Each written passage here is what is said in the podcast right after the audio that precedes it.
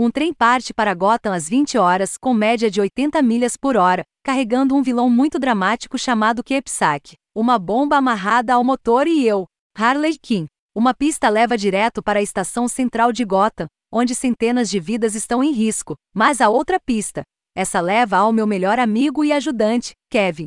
Sacrificar um para salvar muitos.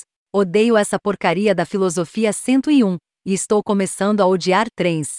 Na última edição, vimos Kepsak sequestrar Kev, e agora em Harley Quinn hashtag 11, Harley confronta Kepsak para resgatar Kevin. No entanto, o vilão colocou um dilema ético clássico para Harley.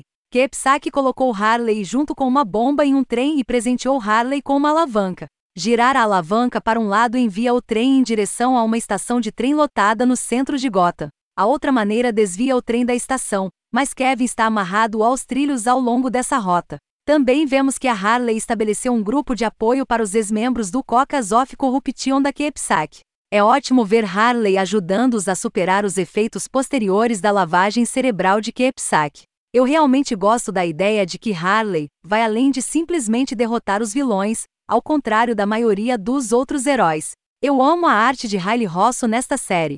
O estilo de arte de Rosso é um ajuste estranho para um quadrinho de super-herói, mas se encaixa perfeitamente em um título de Harley Quinn. Com o tênue controle da sanidade de Harley, ela tem uma visão decididamente desequilibrada da realidade. E o estilo artístico de Rosso transmite adequadamente a realidade como Harley a vê. Não é realmente um problema para mim ainda, mas notei que não há uma grande variedade de vilões na série até agora. Principalmente foi Hugo Strange e Kepsak, especialmente o último.